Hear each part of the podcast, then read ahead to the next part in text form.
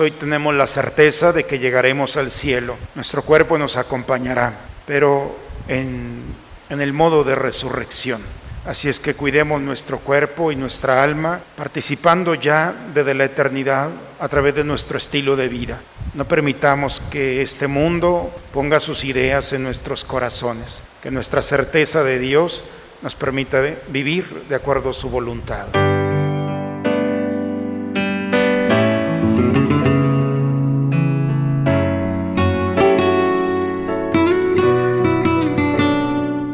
Bienvenidos a la Santa Misa. Señor esté con ustedes, hermanos. Proclamación del Santo Evangelio según San Marcos. En aquel tiempo se apareció Jesús a los once y les dijo, vayan por todo el mundo y prediquen el Evangelio a toda criatura. El que crea y se bautice se salvará. El que se resista a creer será condenado.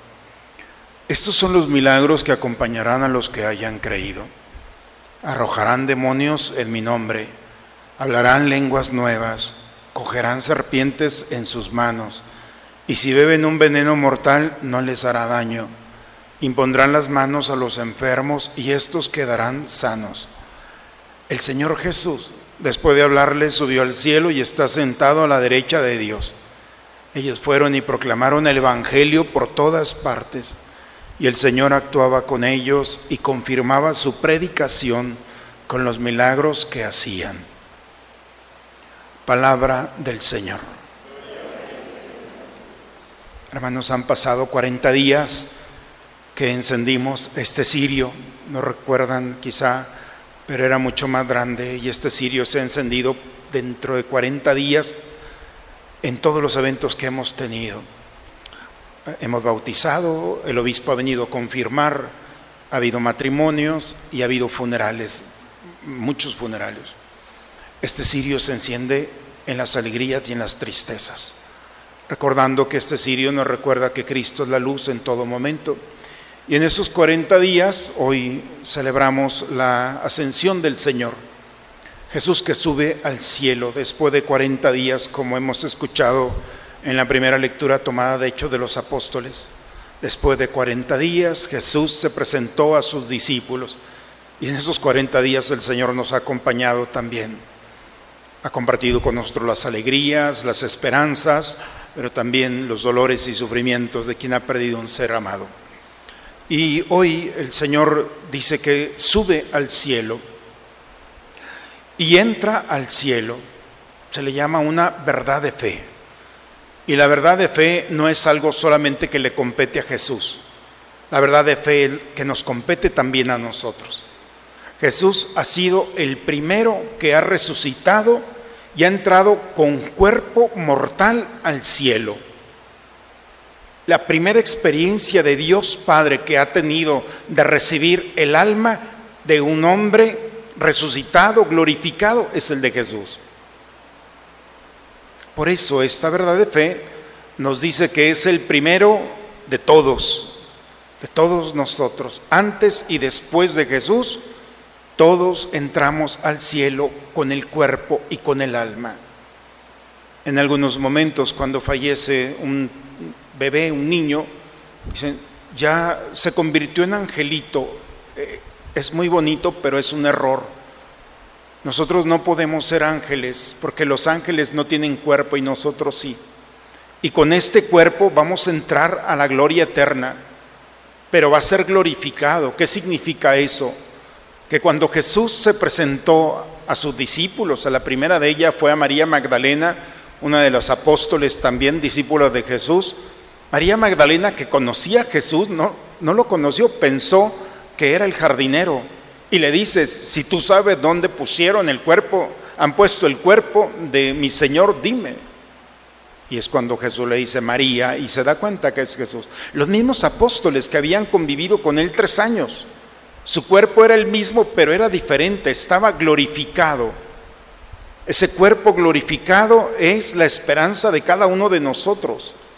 Al final de nuestros días, como de Jesús, vamos a cerrar nuestros ojos para este mundo y vamos a abrirlos para la eternidad. Es la resurrección. y vamos a entrar al cielo con nuestro cuerpo. Vamos a participar de la vida de aquellos que se nos han adelantado. Por eso cuando nos preguntamos, ¿nos vamos a volver a ver con ellos? ¿Nos vamos a volver a abrazar con ellos?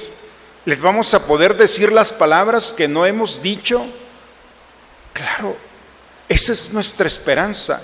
Nos encontraremos con ellos, pero la diferencia es que será en el mejor momento. Seremos los mismos, pero diferentes. Pero mientras tanto, hermanos, eso es lo que nos espera.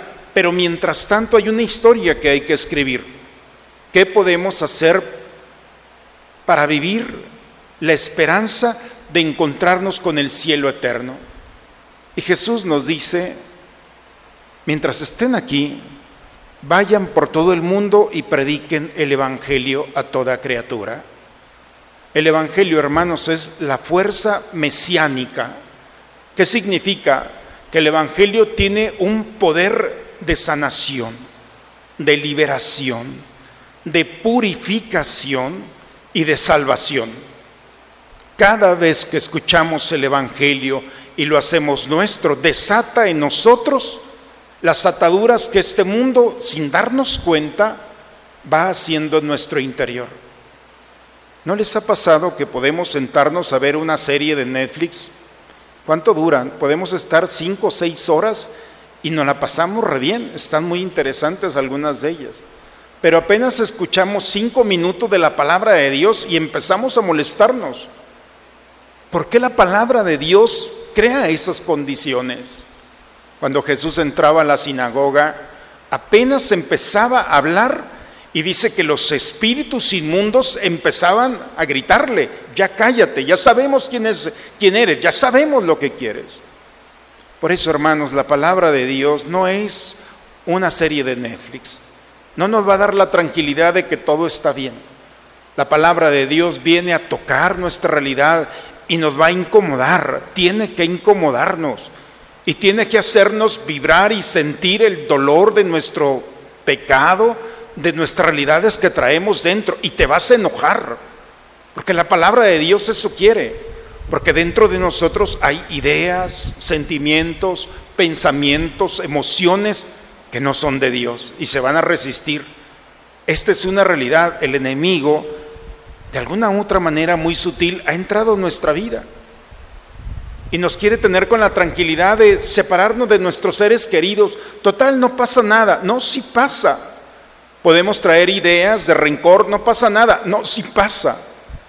Y nosotros queremos tranquilizarnos y justificarnos, pero la palabra de Dios toca esas realidades. Y aquí lo importante es, ¿crees realmente que al final de tu día, al cerrar los ojos para este mundo, te está esperando la eternidad? ¿Quieres encontrarte con los tuyos y con Dios? entonces tú decides si eres de Dios ahora o lo dejas para mañana, pero te estás jugando la salvación. Y por eso el Señor nos dice, mientras estén aquí, habrá algunos signos que los van a acompañar. A todos aquellos que se decidan vivir la eternidad y tengan deseo de vivir el cielo, primero, arrojarán demonios en mi nombre hermanos, arrojar demonios no significa irse a pelear con el demonio que está fuera de nosotros. Arrojar demonios es ir al interior de nuestro corazón. Demonio o diablo significa el que divide o el que separa.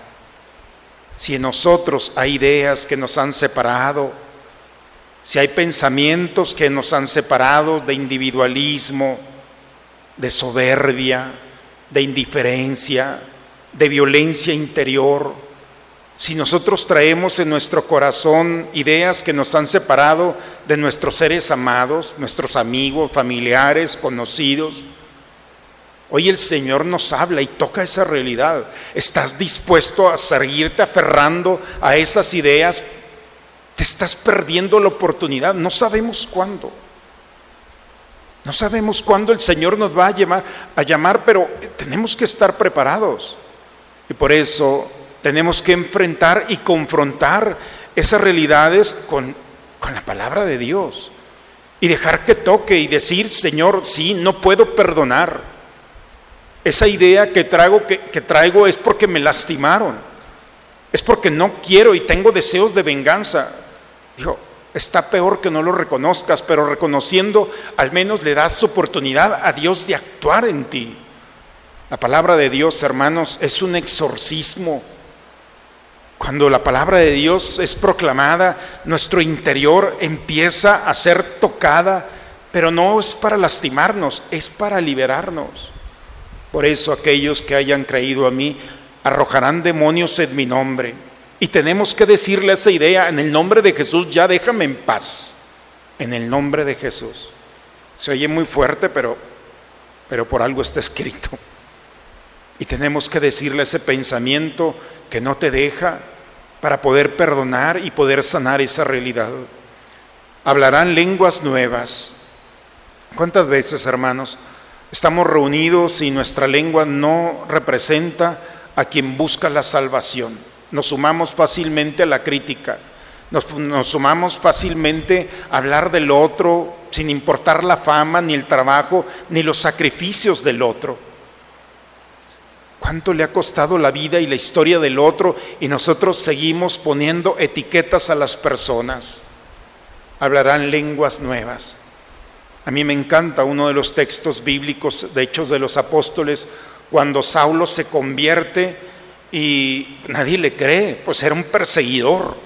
Y todo el mundo habla mal de Saulo, ahora Pablo, y todo mundo diciendo que es un traidor y que solamente se está siendo convertido para saber dónde se reunían los cristianos y Bernabé no lo defiende. Lo único que hace Bernabé es empezar a hablar bien de Pablo. Y en el momento en el que empieza a hablar de Pablo, cambia totalmente el discurso. Hablarán lenguas nuevas, hermanos. Hablar, lenguas nuevas es encontrar la verdad en el error, la luz en la oscuridad. Nosotros podemos hablar esa lengua nueva que toca la vida del otro. Y cuando todo el mundo ve el error, nosotros podemos ver la bondad que está escondida, quizá muy profunda, como aquella pecadora que todo el mundo traía piedras en la mano, todo el mundo veía una pecadora, Jesús la ve y le da ternura. Pobre mujer, lo único que querían era lastimarla, estaba asustada. El que esté libre de pecado, que le tire la primera piedra. Bastó una palabra para cuidar y sanarla. Ese es el lenguaje. Por eso, hermanos, la crítica es muy sabrosa. ¿Quién dijo que el pecado iba a ser amargo? Pero cuánto daño hace. Y nosotros nos seguimos sumando con tanta tranquilidad y estamos exponiendo nuestra vida, que nuestro cuerpo y nuestra alma gocen de la vida eterna. Cogerán serpientes en sus manos y si beben un veneno mortal no les hará daño. Hermanos, el veneno mortal que podemos traer en nuestro corazón es el odio, es el rencor, es la ira. Nuestro corazón no está preparado, no está diseñado desde la eternidad para hacer el mal. Es más difícil hacer el mal que hacer el bien porque buenos ya somos, dice el Génesis, pero nos esforzamos día con día para quitar el bien y hacer el mal. El día de hoy el Señor nos invita a no caer en ese veneno mortal, ese veneno que me va destrozando poco a poco del deseo de lastimarme con esa idea que me hace sufrir entre el odio, la ira y el deseo de venganza y esas realidades que traemos en el corazón. ¿Por qué vivimos de esta manera si nuestra meta es la eternidad? Por eso hoy en estas lecturas, hermanos, esta verdad de fe nos invita nuevamente a despertarnos. Realmente quiero el cielo. Realmente estoy dispuesto a llevar mi alma y mi cuerpo para que participen de Cristo. Él ya me abrió el cielo y nos están esperando todos y todas aquellas que se nos han adelantado, aquellos que pasaron por nuestra vida luchando para quitarse las cosas de este mundo, aquellos que cuidaron su lengua y su corazón para no contaminar ni contaminarse, los hombres y mujeres que nos han dado testimonio de tener un corazón sano y de perdonar ante cualquier realidad Creo que todos hemos tenido modelos de vida que pasaron por nuestra historia y ya no se nos adelantaron. Ellos nos esperan, piden por nosotros, le llamamos la comunión de los santos. Pero mientras tanto, nosotros tenemos la oportunidad de vivir como creyentes. Y el creyente es aquel que tiene un estilo de vida. No se deja ni contaminar y no se deja justificar por este mundo. Reconoce que se ha equivocado y pide la misericordia de Dios y lucha todos los días, porque todos los días, hermanos, nos despedimos de este mundo. No todos los que estamos aquí vamos a llegar a la vejez. No es una garantía. No sabemos cuándo, esa es nuestra incerteza, pero sabemos que el día que el Señor nos llame, tenemos que estar preparados. Pidamos a Dios esa gracia. Pongamos nuestra mirada en el cielo, pero con una responsabilidad personal, pero también de nuestra iglesia. Que el día de hoy volvamos nuevamente a ser instrumentos de sanación. Impondrán las manos a los enfermos y estos quedarán sanos. Una persona lastimada lastima. Una persona sana transforma y sana el corazón de los demás. Esa es la propuesta, hermanos, de este domingo. Si no lo hemos entendido, no se preocupen. El próximo domingo esta historia continuará. Viviremos el Pentecostés, la venida del Espíritu Santo sobre los apóstoles. Por eso Jesús dice, muchas cosas no van a entender, porque humanamente no podemos conocer el cielo, porque nunca hemos estado allí. El único que ha conocido el cielo y puede dar testimonio de esto es el Espíritu de Dios. Él nos explicará en qué consiste esta historia. Por eso este domingo es una preparación para el domingo posterior. Ojalá que el próximo domingo, hermanos, vengamos pidiendo al Espíritu Santo nos hable sobre el cielo y nos permita vivir aquí en la tierra de una manera extraordinaria, disfrutando de lo que el Señor nos ofrece, pero sin instalarnos aquí, porque tenemos la certeza que la vida eterna es mucho mejor que lo que vivimos hasta este momento. En el nombre del Padre, del Hijo y del Espíritu Santo. Dios, Dios María, llena eres de gracia, el Señor es contigo. Bendita eres entre todas las mujeres y bendito es el fruto de tu vientre Jesús. Santa María, Madre de Dios, ruega por nosotros los pecadores, ahora y en la hora de nuestra muerte. Amén. Oración por la paz. Señor Jesús, tú eres nuestra paz. Mira nuestra patria dañada por la violencia y dispersa por el miedo y la inseguridad. Consuela el dolor de quienes sufren. Da acierto a las decisiones de quienes nos gobiernan. Toca el corazón de quienes olvidan que somos hermanos y provocan sufrimientos y muerte. Dales el don de la conversión. Protege a las familias, a nuestros niños, adolescentes y jóvenes a nuestros pueblos y comunidades, que como discípulos misioneros tuyos, ciudadanos responsables, sepamos ser promotores de justicia y de paz, para que en ti nuestro pueblo tenga vida digna. Amén. María, Reina de la Paz, danos la paz. Virgen Santísima de Guadalupe, Reina Salva nuestra patria y aumenta nuestra fe.